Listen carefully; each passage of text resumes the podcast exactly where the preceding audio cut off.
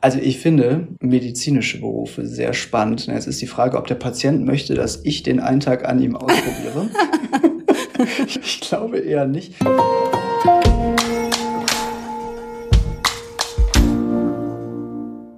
Hi und herzlich willkommen zu einer neuen Folge von Versprochen. Mein Name ist Hanna und als Host dieses Podcasts treffe ich auf spannende Persönlichkeiten. Sie teilen nicht nur ihre persönlichen Geschichten, sondern auch Themen, die sie derzeit bewegen. Ganz ehrlich und offen mit euch und mir. Versprochen. Philipp, du bist Manager im Bereich Deals, Valuation, Modeling and Analytics. Herzlich willkommen im Podcast. Was denken eigentlich deine Eltern, was du bei uns machst? Ja, das ist eine sehr gute Frage. Und ähm, ich habe schon oft versucht, meinen Job zu erklären, nicht nur meinen Eltern, sondern auch Freunden und Verwandten. Und ich glaube, alle wissen inzwischen, dass ich irgendwas mit Bewertung mache, dass ich mir den ganzen Tag Zahlen anschaue. Aber was ich da so im Detail mache, ich glaube, das ist einfach zu komplex, um das in wenigen Worten rüberzubringen. Aber ja, Sie wissen, es dreht sich um Bewertung. Das ist ja schon mal ganz gut. Was machst du denn wirklich? Wie würdest du es denn in eigenen Worten erklären? Naja, also wir schauen uns bei Valuation Modeling Analytics Unternehmen an, äh, im Detail, Businesspläne, also was die Unternehmen denken, äh, wie sie in den nächsten Jahren performen werden. Wenn sie das nicht so genau wissen, dann helfen wir auch manchmal dabei, diese Businesspläne zu erstellen. Und auf der Basis ähm, bewerten wir diese Unternehmen und das äh, aus völlig verschiedenen Gründen. Also wenn du zum Beispiel ein Unternehmen besitzt und du möchtest das gerne verkaufen, dann könnten wir dir dabei helfen festzustellen, was das Unternehmen denn eigentlich wert ist, damit du das nicht unter Wert verkaufst. Das hört sich auf jeden Fall sehr wichtig und herausfordernd, aber auch tatsächlich komplex an. Ich glaube aber, äh, was du genau machst und wie dein Arbeitsalltag so aussieht, das werden wir im weiteren Verlaufe dieser Podcast-Folge, dieses Gesprächs noch klären können. Vielen Dank schon mal für die erste Einordnung. Äh, Philipp, du bist aber als sogenannter Edgy bei PwC gestartet. Erzähl unseren HörerInnen doch mal, was es mit diesem diesen Begriff auf sich hat. Ja, das Edge-Programm. Äh, ich ich kenne das Edge-Programm sehr gut, bin ja quasi im Laufe meiner PwC-Karriere Werbefigur geworden. Nee, das Edge-Programm ist ein Trainee-Programm bei PwC, in dem man durch verschiedene Abteilungen rotiert. Ähm, das hat sich, meine ich, ein bisschen geändert. Also früher war es so, dass es zwei Pflichtstationen gab, die musste jeder machen. Ähm, und inzwischen ähm, kann man sich, glaube ich, alle drei Stationen so zusammenlegen, wie man möchte. Alle Stationen finden im Deals-Bereich statt, also auf der Deals-Plattform, also alles, was mit Transaktionen zu tun hat. Man kann aus verschiedenen Abteilungen äh, auswählen und jede Abteilung ähm, durchläuft man über acht Monate. Und das ganze Programm geht dann insgesamt 24 Monate, also zwei Jahre. Und man hat die Möglichkeit, diese Abteilung kennenzulernen, das Team kennenzulernen, die Projekte. Und danach kann man sich aussuchen, für welche Abteilung man gerne weiterarbeiten möchte. Das ist ja echt mega cool, dass man sich das so ein bisschen selber zusammenstellen kann. Und was ich rausgehört habe, was ja bei uns bei allen Trainee-Programmen so ist, dass man halt hinterher auch als Associate übernommen wird. Also dass das dann nicht irgendwie direkt ein Ende hat, wenn das Trainee-Programm vorbei ist, sondern man bei PwC bleibt. Was unterscheidet denn das Trainee-Programm von anderen Einstiegsmöglichkeiten bei uns? Also Festeinstieg zum Beispiel versus Trainee-Programm? Ja, das, das werde ich oft gefragt, also vor allem bei, bei Hochschulveranstaltungen und Case Studies, ähm, warum man das denn machen sollte und warum man nicht sofort in einem Bereich anfängt und sich da von Anfang an das Spezialwissen aufbaut. Also was ich, was ich ganz großartig finde bei dem Programm ist, dass man von Anfang an äh, wie mit einem Kurs ins Berufsleben startet. Also es fühlt sich an wie, ja, wie ein Kurs oder wie ein Klassenraum. Also man hat eine Kohorte und man kann sich gegenseitig relativ informell Fragen stellen. Also bei uns war das damals so, dass ich bei ähm, Financial Due Diligence gestartet habe. Ähm, bei PwC heißt das TS, also Transaction Services. Und ähm, ja, andere Kollegen in den anderen Bereichen gestartet haben. Und man konnte sich dann, wenn man dann die nächste Rotation vor sich hatte, schon mal fragen, ähm, ja, wie die Projekte da ablaufen, worauf man achten sollte, wie man sich vielleicht schon vorher mit der Materie auseinandersetzen kann.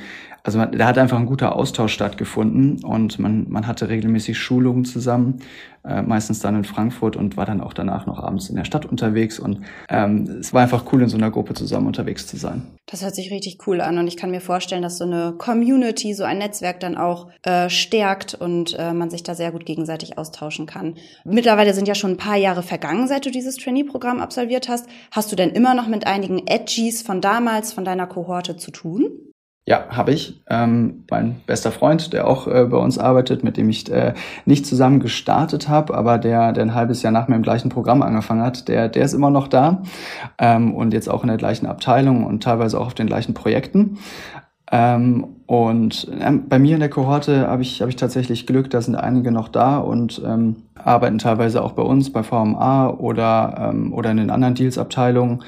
Ähm, in, den, in den anderen Kohorten, ja, natürlich ist es dann mal so, dass, dass ähm, der Bereich mal gewechselt wird, also innerhalb von PwC oder dass auch welche nach, nach extern wechseln. Das, das ist, ist halt so und ist auch unvermeidlich. Ähm, aber der Austausch ist immer noch da und ähm, man sieht sich auch regelmäßig bei Hochschulveranstaltungen wieder. Also wenn wir mit der ganzen Deals-Plattform auftreten und ich beispielsweise VMA vertrete, dann äh, ist sicherlich jemand da, der TS oder ähm, unsere Restrukturierungspractice vertritt äh, vor Ort und dann sieht man sich da wieder. Gab es denn den einen Moment während deines Trainee-Programms, an dem du wusstest, hier bei PwC gefällt's mir, äh, unabhängig von den Herausforderungen, die es vielleicht auch manchmal gibt, hier will ich wirklich auch bleiben für längere Zeit? Oh, da gab's da gab's viele Momente. Ähm, also ich habe mich vor allen Dingen äh, nach dem Trainee-Programm für VMA entschieden. Also ich hoffe, das äh, versteht jeder, warum ich VMA sage. Also das steht für Valuation Modeling and Analytics, nur das, sagt, das spricht bei uns keiner aus, weil es so lang ist. Ähm, genau, bei VMA hat mir einfach das Team super gefallen. Und deswegen habe ich mich auch habe ich mich auch dafür entschieden. Also ich bin angekommen und bei bei VMA wurde einem sofort ein Buddy zugeordnet. Und in meinem Fall war das äh, war das eine sehr coole Person. Wir haben uns sofort verstanden, waren auf einer Wellenlänge und ja, das, das beeinflusst natürlich auch die Entscheidung und nicht nur die, die, die eigentliche Arbeit und die Projekte, die man macht. Und ein zweiter Moment war das Auftakt-Event von Edge-Programm. Und zwar ist es die IDFE, das International Deals Foundation Event in Madrid. Da kommen alle Edgies aus EMEA ähm, einmal zusammen, wenn sie das Edge-Programm starten. Das sind so, oh, ich glaube, 250 bis 350 Teilnehmer. Also es ist eine Wahnsinnsgruppe. Ja, da kommt man eben in Madrid zusammen und äh, hat über, damals war es noch eine ganze Woche, Schulung, Networking, Veranstaltungen, aber auch eine Culture Fair, also wo sich alle Länder einmal mit einem ja, landesspezifischen Stand repräsentieren können. Also wir Deutschen hatten natürlich Bier, äh, Haribo, Lederhosen und, und, und so hatte jedes Land eben, eben Besonderheiten, vor allen Dingen natürlich den, den ähm, Schnaps aus dem jeweiligen Land. Und das ist dann hinterher alles in einer riesen Party ausgeartet. Und da dachte ich auch, okay, hier waren so viele coole Leute, ähm, hier kann ich noch eine Weile bleiben. Und es ist dann auch nicht bei der IDFI geblieben. Es gibt dann noch die, die IDGE, das International Deals Graduation Event heißt es, glaube ich, wo man dann nochmal in Madrid zusammenkommt und die Graduierung, also quasi den Abschluss des zweijährigen Edge-Programms feiert. Ja, und zwischendrin war ich auch nochmal als Edgy Coach da und jetzt nachträglich bin ich weiterhin als Trainer mit dabei. Also ich war jetzt insgesamt schon viermal dort und ja, das macht immer großen Spaß. Das hört sich auch total nach Spaß an. Und es hört sich auch danach an, als dass wir nicht nur bei PwC, sondern gerade bei euch bei Deals Abkürzungen lieben. Äh, aber du erklärst ja. sie ja alle so schön, von daher hoffe ich, dass die HörerInnen uns da auch weiter folgen können. Vielen Dank dir, Philipp. Ähm, Spanien ist ja nicht das einzige Land, wohin es dich mit PwC schon gezogen hat. Im Oktober letzten Jahres warst du längere Zeit in Indien. Wie kam es denn dazu? Ja, wir haben ein Team in Indien, das uns unterstützt bei unseren Projekten aus verschiedenen Gründen. Also zum einen haben wir natürlich ähm, müssen wir wettbewerbsfähig bleiben, ähm, was die, was unsere Rates angeht, also das, was wir am Ende äh, unseren Kunden in Rechnung stellen. Und, das ist natürlich auch ein Grund, äh, warum wir ein Service Center in Indien haben. Aber ähm, wir bauen uns da vor allen Dingen auch Spezialwissen äh, auf im Bereich Technology und beispielsweise im Bereich Real Estate, also Immobilien. Und ähm, ja, unser, unser Partner hat gefragt, wer denn Lust hat, mal nach äh, Indien oder nach Kolkata, äh, besser gesagt, zu reisen, um dort das Team vor Ort persönlich kennenzulernen und auch gewisse Schulungen durchzuführen. Und ähm, ich habe mich ganz vorsichtig gemeldet und dachte, ja gut, das Interesse wird so groß sein, äh, da habe ich eh keine Chance. Aber äh, ganz im Gegenteil, ähm, war ich dann wohl der Einzige und wurde direkt ausgewählt und saß dann auch schon ein paar Wochen später im Flugzeug, um das Team vor Ort kennenzulernen. Und das war ja eine der, der spannendsten Erlebnisse meines Lebens. Ich meine, Indien ist an sich schon, äh, ist schon spannend genug, aber dann auch wirklich Locals vor Ort kennenzulernen. Und ähm, einer hat mich sogar zu sich nach Hause eingeladen über Diwali, also eines der wichtigsten Feste für, ähm, für, für die indische Bevölkerung. War eine Wahnsinnserfahrung und ich habe super viel, super viel mitgenommen, äh, vor allem fantastisches Essen, scharfes Essen. Mhm. Und äh, ja, kann, kann jedem nur empfehlen, äh, sich das Land mal anzuschauen. Es ist wirklich fantastisch. Das glaube ich sofort und es freut mich zu hören, dass du nicht nur beruflich viel mitnehmen konntest, sondern scheinbar auch ein paar interkulturell ähm, ja erlebnisreiche Erfahrungen gemacht hast. Ähm, du hast es gerade eben schon mal kurz angedeutet. Ähm, es geht in Richtung Coaching, aber was genau waren denn dann konkret deine Aufgaben vor Ort? Naja, die Aufgaben äh, waren, waren zum einen, dass das Team, ja, wir nennen es mal abzuskillen, also Upskilling zu machen, gewisse Trainings, also vor allem Kommunikationstrainings, ähm, Trainings, die darauf abzielen, ähm, Projekte von Anfang an effizienter aufzusetzen. Also wie gehe ich in den Dialog mit meinem Counterpart in Deutschland? Wie stelle ich sicher, dass die Aufgabe richtig ähm, da verstanden wird und umgesetzt wird? Wie steuere ich intern die Projekte? Das war, das war die eine Richtung und die andere war natürlich auch für mich äh, als Manager das Team vor Ort besser kennenzulernen, um am Ende zu wissen, wer kann was, wer ist in was wirklich gut, um dann auch meine Projekte oder Teilprojekte, gewisse Aufgaben besser besser abgeben zu können. Ähm, und ja, vielleicht ein drittes Thema ist natürlich auch die strategische Ausrichtung von unserem, von unserem Service Center, also zu überlegen, was könnte man dort vor Ort noch machen? Also was die, was die Teamgröße, was die Teamaufstellung angeht oder welche Services könnten noch, noch abgebildet werden, jetzt vor allen Dingen im, im Technology-Bereich. Ähm, genau. Auf jeden Fall total cool und ähm, ja auch irgendwie thematisch nochmal ein bisschen anders als das, was du bei PwC Deutschland so tagtäglich machst. Du warst dann also schon punktuell in Spanien mit dem Edge Trainee Programm und äh, für längere Zeit in Indien. Könntest du dir vorstellen, nochmal für PwC ins Ausland zu gehen?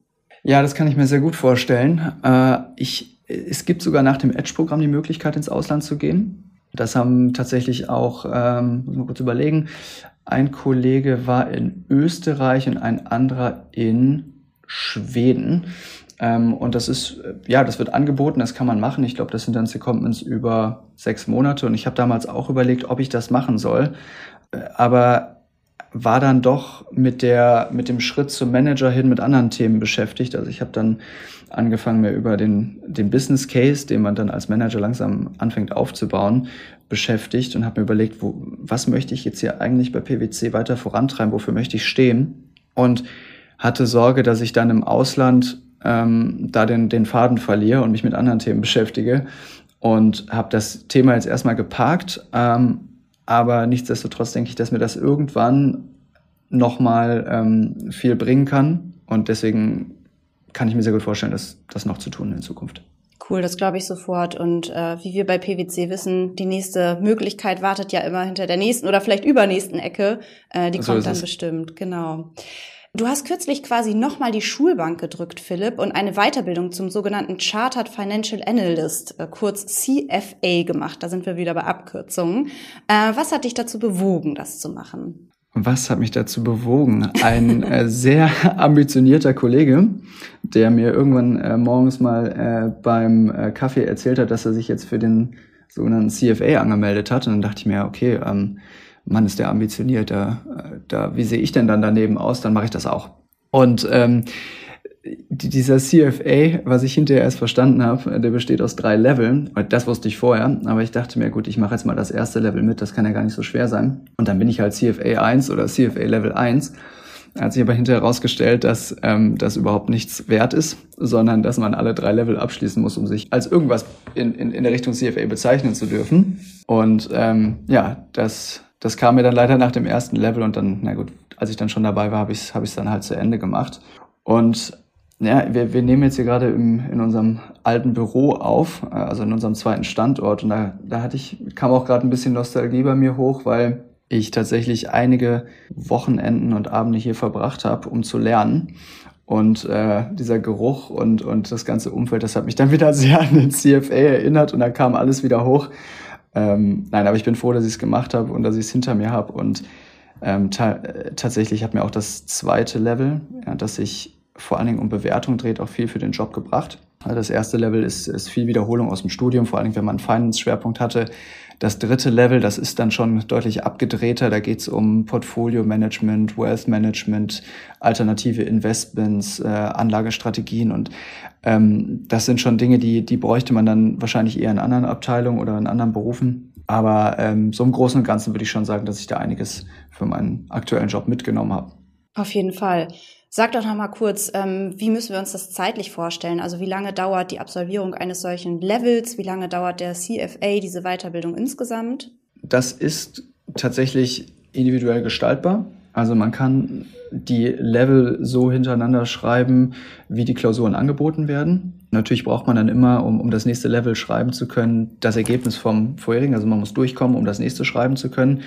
Ähm, aber ja, je nach Level werden die Klausuren, glaube ich, zwei bis viermal im Jahr angeboten. Bei mir war es damals so, ich dachte mir, ich, ich will das ja neben dem Beruf machen, neben meinem Job und ähm, da, da muss man sich schon überlegen, wo man überhaupt die Zeit dafür findet. Deswegen habe ich gesagt, ein Level pro Jahr. Ähm, habe dann leider aufgrund von Covid ähm, einmal schieben müssen, beziehungsweise das CFA-Institut hat geschoben, weil sie es nicht rechtzeitig geschafft haben, ähm, das, das Testformat umzustellen.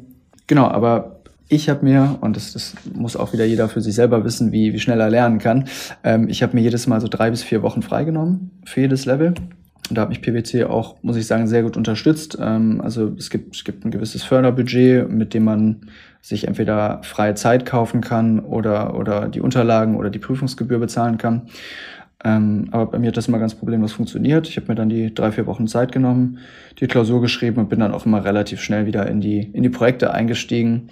Ähm, den einzigen Tipp, den ich geben kann, ist mir auch hinterher und dann leider erst gekommen, ähm, ich würde mir dann noch vielleicht noch zwei Tage nach dem, nach dem Examen freinehmen, weil man dann doch sehr durch ist. Und wenn man sich dann direkt wieder mit Projekten auseinandersetzt, dann kann das schon schwerfallen. Ja, das ist auf jeden Fall ein super Tipp.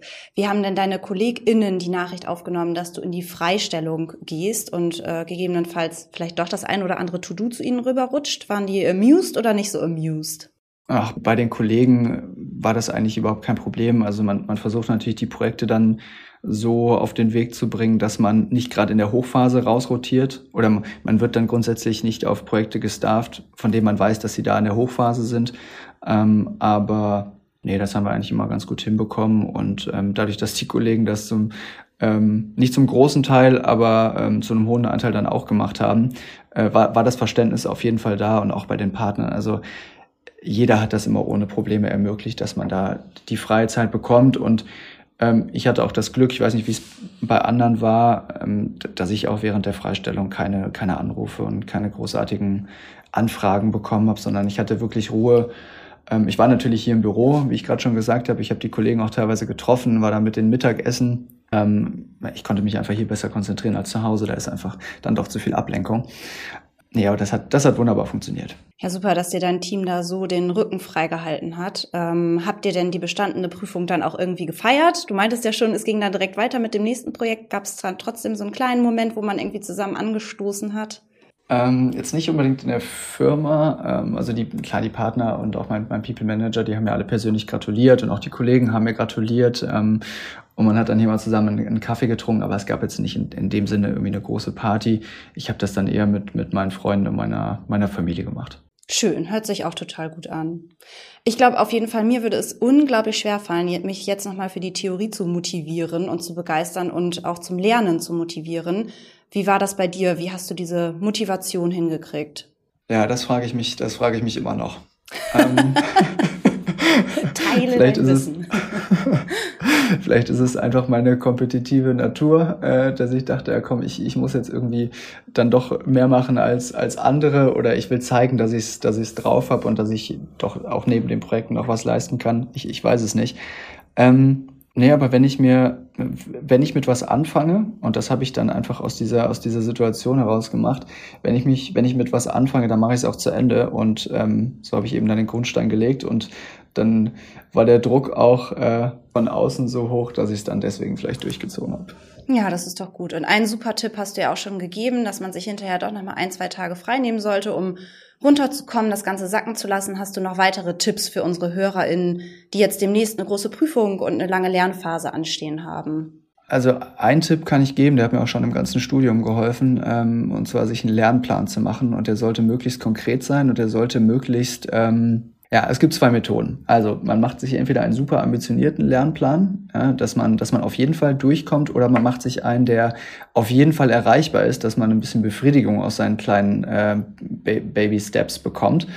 Ähm, ich mache das eigentlich immer so, dass der sehr ambitioniert ist, also dass ich quasi eine Woche vor der Klausur äh, die Unterlagen zusammen, also gelesen, zusammengefasst habe, dass ich ähm, Probeklausuren geschrieben habe, ähm, dass ich dass ich weiß, welche Themen sitzen und, und nicht sitzen, dass ich die, die nicht sitzen, eben nochmal in der Woche vorher intensiv bearbeiten kann.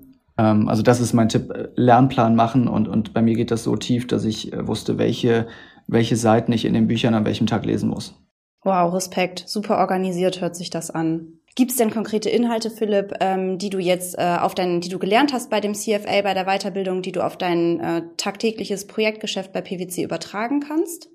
Ja, definitiv. Also wie gerade schon gesagt, das zweite Level, das dreht sich, dreht sich vor allen Dingen um Bewertungsthemen. Also da kann ich, kann ich eigentlich das meiste mitnehmen. Also da geht es auch um, um Bewertungsmethoden und auf äh, ja, die, die Besonderheiten der Methoden, worauf man achten muss, auch vor allem bei der, bei der Datenerhebung und, und auch viele technische Aspekte, theoretische, ähm, theoretische Hintergründe der, der einzelnen Methoden. Und da kann ich einiges mitnehmen, weil, weil das genau die Dinge sind, die ich in meinem Job eigentlich mache.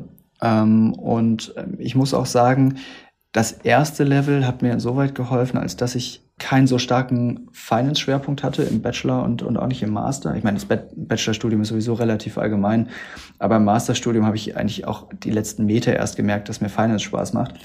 Leider. Und ähm, das erste Level hat geholfen, mir nochmal einen Überblick zu geben. Also was gibt es eigentlich für, für Anlageklassen und was, was, wie, auf welche Art und Weise kann man Renditen berechnen und ähm, was gibt es für statistische Methoden, wofür sind die wichtig, wofür braucht man die? Und das sind, das waren einfach Dinge, die haben mir einen sehr guten Überblick gegeben und ähm, haben mir dabei geholfen, mich im Kopf einfach nochmal neu zu strukturieren. Das glaube ich sofort. Cool. Also umso besser, dass du diese Weiterbildung gemacht hast. Sehr, sehr cool. Definitiv. Ähm, Philipp, wie treue HörerInnen und vielleicht auch du von Versprochen wissen, haben wir in diesem Podcast ja mehrere Rubriken, die immer mal wieder ins Spiel kommen, um noch mehr un über unseren jeweiligen Gast, zum Beispiel dich, zu erfahren. Äh, Philipp, mit dir möchte ich gerne den Fragenstapel machen. Vielleicht noch mal kurz zur Erinnerung. Ähm, ich habe hier einen Stapel mit fünf Fragen äh, vor mir liegen. Die mische ich jetzt ähm, und bis du Stopp sagst. Und dann ziehe ich die oberste Karte und die Frage, die darauf steht, äh, die stelle ich dir dann. Du grinst schon, bist du bereit? Ich bin bereit, ja. Alles klar, dann würde ich mal anfangen, hier meinen Stapel nehmen und äh, so ein bisschen mischen. Muss ja auch alles fair sein und äh, gerecht sein. Und äh, du sagst dann irgendwann Stopp. Okay. Dann Stopp. Sehr gut, gucke ich mal. Ah, ja, eine sehr Schöne Frage. Bin ich gespannt, was du darauf sagst. Ähm, welchen Job würdest du gerne ähm, für einen Tag ausprobieren? Oh, das ist eine sehr gute Frage. Welchen Job würde ich gern für einen Tag ausprobieren? Also ich finde medizinische Berufe sehr spannend. Jetzt ist die Frage, ob der Patient möchte, dass ich den einen Tag an ihm ausprobiere. ich, glaube, ich glaube eher nicht. Aber doch, vielleicht machen wir es so. Vielleicht bin ich dann einfach OP-Assistent, ja, wenn es diese Bezeichnung gibt. Jetzt vielleicht nicht der, der Chefarzt, aber ähm, ich wäre gerne mal bei so einer OP dabei und würde mir das gerne mal anschauen, wie sowas abläuft. Warum? Oh, ich finde das einfach faszinierend. Ja. Also ich, was, was ich mich, was ich mir immer denke in meinem Job, ähm, ist, dass wir eine unheimlich komplexe Arbeit machen, ähm, viel plausibilisieren müssen, was unsere Annahmen angeht. Wir müssen komplexe Excel-Modelle aufbauen, müssen sicherstellen, dass da keine Fehler drin sind. Und ähm, natürlich passiert es ab und zu mal, dass da kleine Fehler drin sind ähm, und die dann bei der Qualitätskontrolle auch ähm, ans Tageslicht kommen. Und das kann natürlich so einem Arzt nicht passieren oder sollte nicht passieren. Also frage ich mich immer, wie da die, wie da die Prozesse laufen, um sicherzustellen, dass man eben jeden Schritt einhält, ja, kein Werkzeug im Bauch vergisst oder ähm, auch das Desinfizieren vorher, hinterher nicht vergisst. Ich weiß nicht, was man da alles macht, aber ich finde das einfach faszinierend, wie und frage mich, wie die Prozesse ablaufen, dass eben keine, keine Fehler passieren und alles perfekt abläuft. Und das würde ich einfach gerne mal sehen. Ja, das glaube ich. Ich finde es auch sowieso immer total spannend, irgendwo mal für einen Tag oder für eine kurze Zeit Mäuschen zu spielen. Und äh, dass du jetzt was total Konträres zu deinem jetzigen Job gesagt hat, hast, das überrascht mich auch nicht, weil so wie ich dich bislang kennengelernt habe, hast du ja auch sehr vielfältige Interessen. Das merkt man zum Beispiel auch an deinen vielen Hobbys. Äh, zähl die doch gerne mal auf. Welche sind das aktuell? Ähm, aktuell, und das richtet sich immer ein bisschen nach der Jahreszeit, aktuell liegt der Fokus vor allen Dingen auf Lesen. Ja, also ich lese sehr, sehr gerne und auch viel, wenn ich, wenn ich die Zeit finde. Ähm, ich spiele Klavier, äh, noch nicht so lange, also erst seit dem, seit dem Studium. Und normalerweise fahre ich Rennrad. Jetzt gerade ist es mir deutlich zu kalt und deswegen gehe ich einfach nur trainieren im, im Fitnessstudio. Auf jeden Fall äh, super vielfältige Hobbys. Ich glaube, bei Lesen erübrigt sich die Frage so ein bisschen. Da ist es so, dass äh, du das wahrscheinlich eher nach Feierabend aus dem Sofa gemütlicher Natur machst. Aber wie schaffst du es sonst, äh, deine Hobbys in den Alltag einzubauen? Zum Beispiel Radfahren, das kann man ja nicht unbedingt so gut abends machen. Nee, das stimmt. Also im Sommer funktioniert das. Äh, da ist ja noch lange hell. Also da schaffe ich es auch mal nach der Arbeit, ähm, Fahrradfahren zu gehen. Auch häufig dann mit, mit PwC-Kollegen zusammen. Also wir haben bei uns im Team einige, die Rennrad fahren. Ähm, da haben wir schon häufiger zusammengetan. Und ansonsten muss man mit dem Fahrradfahren einfach, weil die Touren äh, immer länger werden, äh, je fitter man wird und ähm, das, das dauert einfach extrem lang. Das, das schafft man dann kaum nach dem Feierabend. Deswegen verlagere ich das eher aufs Wochenende. Und das Klavierspielen, ja, da hat man natürlich das Lautstärke-Thema und ähm, die Nachbarn, die das dann irgendwann auch nicht mehr schön finden, wenn man den gleichen Takt äh, 20 Mal geübt hat. Und das, ja, also entweder stelle ich mir einen Blocker in den Kalender ein, und dass ich von sechs bis sieben eben eine Abwesenheitsnotiz drin habe und dann da Klavier spiele. Ähm, oder ich lege das teilweise auf den Morgen, dass ich das vor der Arbeit mache. Ähm, aber ich, ich muss sagen, ich war, jetzt, ich war jetzt länger im Urlaub, also ich bin auch gerade erst quasi gerade zurück aus dem Urlaub. Ich habe es noch nicht geschafft, jetzt ähm, wieder den Ball aufzunehmen und, und muss dringend wieder, dringend wieder anfangen, bevor die Finger komplett einrosten. Das äh, kenne ich nur zu gut, dass man nach so einer längeren Auszeit ähm, erstmal wieder reinfinden muss in seine Routine, aber das wird dir bestimmt gelingen. Ähm, wohin hat es dich denn in deinem Urlaub geführt? Ich war in Japan. Das ähm, war schon lange oder ist schon lange ein Traum von mir. Ähm, wir haben ja hier in Düsseldorf eine riesen japanische Community mit, mit etlichen Restaurants, Rahmenrestaurants, Sushi-Restaurants, auch japanischen Hotels, äh, Supermärkten. Und das hat mir schon immer ähm, sehr gut, sehr gut gefallen. Also merkt schon wieder, dass, dass das Essen ist wiederkehrendes Thema bei mir. Äh, und dann habe ich mir gedacht, das muss ich mir unbedingt mal vor Ort anschauen. Und ähm, ja, jetzt hat sich gerade die die Möglichkeit ergeben, mal auch mal drei Wochen in die Auszeit zu gehen. Also es ist auch der, der längste Urlaub, den ich je, je bei PwC gemacht habe. Und ähm, ja, dann bin ich mit meiner Freundin dorthin geflogen und wir sind von Tokio runter Richtung Kyoto, Osaka, Hiroshima, Fukuoka gereist und haben wirklich ein, ein fantastisches Land mit wahnsinnig netten Menschen und einer tollen Natur kennengelernt.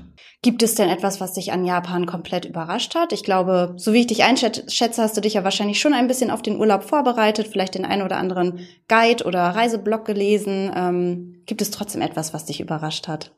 Äh, ich habe mir, ich hab mir tatsächlich vorher ein Buch gekauft, äh, keinen klassischen Reiseführer, sondern ein Buch über die japanische Geschichte, auch geschrieben von einem äh, japanischen äh, Geschichtsprofessor, und, und habe das, hab das versucht durchzuarbeiten auf der, auf der Reise. Aber das, das ging teilweise so tief, ähm, dass ich äh, die gleiche Seite fünfmal lesen musste, um zu verstehen, wo wir jetzt gerade nochmal sind, in welcher Epoche. Und ähm, deswegen ähm, habe ich mich dann bei Wikipedia auch noch zusätzlich schlau gemacht. Ähm, was hat mich überrascht, war deine Frage. Mhm. Mm, es haben sich viele Vorurteile, Vorurteile hören sich immer negativ an, aber gewisse Dinge, die ich erwartet habe, die haben sich bestätigt. Also Japan ist sehr sauber ähm, relativ ruhig. Ähm, die Menschen halten sich an die Regeln. Der Zug ist pünktlich. Ähm, der Service ist extrem gut. Ähm, ich habe die Menschen auch als eher introvertiert kennengelernt. Was mich überrascht hat, war, dass, dass es keine Mülleimer gibt auf den Straßen. Also ähm, wenn, man, wenn man sich irgendwo ein Sandwich kauft oder eine Flasche und man hat dann am Ende den Müll übrig, dann nimmt man den wieder mit ins Hotelzimmer und entsorgt es dort, weil draußen gibt es keine Möglichkeit, seinen Müll loszuwerden. Aber wie du gesagt hast, ist es trotzdem sauber und jeder hält sich dann dran an dieses ungeschriebene Gesetz. Ich weiß nicht, wie das funktioniert, aber ähm, das funktioniert anscheinend, ja. Hört sich nach einem traumhaften Land an. Äh, da muss ich auch auf jeden Fall irgendwann nochmal hin. Melde dich gerne, ich gebe dir Tipps. Ja, sehr gerne. Da müssen wir uns auf jeden Fall nochmal austauschen. Ich finde es auf jeden Fall total spannend und interessant, ähm, wie vielfältig deine Interessen liegen, wie du auch die Möglichkeiten nutzt, diese auszuleben, trotz deines intensiven Jobs mal einen längeren Urlaub zu machen, dir Blocker einzustellen für deine Hobbys. Wir haben jetzt in diesem Podcast schon in mehreren Folgen festgestellt, meine Gäste und ich, ähm, wie sich Learnings aus dem Hobby auf das Arbeitsleben übertragen lassen. Äh, die Frage würde ich jetzt gerne mal mal umdrehen mit dir, lieber Philipp. Gibt es denn Learnings aus dem Job, die sich bei dir bei der Ausübung auf das Hobby gut übertragen, dir dabei helfen, oh. dein Hobby, zum Beispiel das Radfahren, gut auszuüben? Also wie mir mein Hobby dabei hilft, meinen Job besser zu machen? Genau. Uh, beim Fahrradfahren äh, würde ich sagen, ähm, also was man braucht, ist eine gute Planung. Also man muss sich vorher genau überlegen, wo man langfahren will, wo es, äh, wo es die Möglichkeit gibt, die Flasche aufzufüllen ähm, oder wo eben die, die Bodenbegebenheiten auch so sind, dass ich da fahren kann mit meinen schmalen Rennradreifen. Ähm, also Planung, ja, was ich bei meinem Job, bei Projekten genauso tun muss. Ich muss mir vorher genau äh, überlegen, in welcher Woche mit, mit, welchen Mitarbeitern was machen werden und um, um das eben auch entsprechend an den Kunden kommunizieren zu können. Und Durchhaltevermögen. Also äh, das Wichtigste beim Radfahren ist Ausdauer. Ja, also irgendwann meine längste Radtour ging zehn Stunden. Na, irgendwann tut der Popo weh, egal wie trainiert man ist. Und ähm, die Beine schmerzen und man muss einfach weiter treten und durchhalten und sich, sich immer wieder im, im Kopf sagen, dass es doch gar nicht so schlimm ist. Und das hört sich jetzt natürlich hart an, wenn ich sage, das übertrage ich auf meine Projekte. Ich meine damit aber einfach, ähm, dass es immer, immer Themen gibt, die einem mal nicht so interessieren, die anstrengend sind, die, die wehtun, ja, auch Gespräche, die, die extrem unangenehm sind. Ähm, aber da braucht man einfach ein bisschen Durchhaltevermögen und, und irgendwann wird es auch wieder schön und gut und äh, alles vergeht. Cool, vielen Dank dir. Super cool ausgedrückt und ich glaube, dass auch da unsere HörerInnen total viel mitnehmen können für ihr Privatleben oder ihren Job. Philipp, äh, wie immer vergeht die Zeit wie im Flug. Wir sind schon am Ende dieser Folge angekommen und äh, du kennst ja das Spiel sehr gut, weil du auch Versprochen sehr gut kennst. Äh, am Ende dieses Podcasts gehört das Schlusswort dir, lieber Philipp. Bitteschön. Ja, ich habe hab sehr lange überlegt, was ich sagen könnte und äh, habe natürlich auch, ähm, ich, ich kenne die meisten Folgen und habe ein bisschen nochmal reingehört, was die anderen so gesagt haben und ähm, das, was ich mir überlegt habe, das äh, habe ich äh, jetzt zumindest bei noch keinem äh, der Podcasts, die ich gehört habe, gehört. Und ähm, ich würde gerne ein Buch empfehlen. Ich habe ja eben gesagt, dass ich sehr viel lese und ähm, ich hatte die Idee schon ganz am Anfang, dachte mir, ja, was könnte ich für ein Buch empfehlen und stand so vor meiner Bücherwand, die relativ groß geworden ist inzwischen und äh, habe dann gemerkt, okay, ich muss gar nicht überlegen, ein Buch, das mir, das mir sofort in den Kopf kommt, äh, steht ganz rechts oben. Und zwar ist das ein Buch von Simone de Beauvoir äh, und das heißt, äh, alle Menschen sind sterblich. Und da geht's um, um den, den Hauptdarsteller, der äh, ja, auf, auf eine bestimmte Art und Weise unsterblich wird und äh, so ähm, ja, in diesem Buch über 600 Jahre europäischer Geschichte begleitet wird. Und wenn man den, den, die Rückseite des Buchs liest und sieht, okay, da ist, da ist jemand unsterblich, das ist ja fantastisch, das muss ja, muss ja wahnsinnig schön und aufregend sein, der sieht ganz viel und man merkt dann in diesem Buch immer mehr, wie schrecklich es eigentlich ist, äh, nicht sterben zu können, ja, wie die Freunde ähm, irgendwann von einem gehen und auch die Lebensgefährten und ähm, wie sich die Geschichte der Menschen immer wieder mehr oder weniger im Kreis dreht. Man immer wieder denkt, man hat das, äh, das nächste große Ding und das vergeht dann aber auch wieder. Und ich finde, das ist, ist ein wahnsinnig gut geschriebenes Buch und ein Buch, was extrem gut in die, in die Zeit heute passt. Ähm, deswegen, das wäre meine Empfehlung. Und ähm, noch ein zweites, letztes Wort. Danke für die Einladung. Es hat sehr viel Spaß gemacht. Und ähm, an alle da draußen, wenn ihr Interesse an Bewertungsthemen habt äh, oder an Financial Modeling, dann meldet euch immer sehr gerne bei mir. Ich konnte halten, was ich versprochen habe.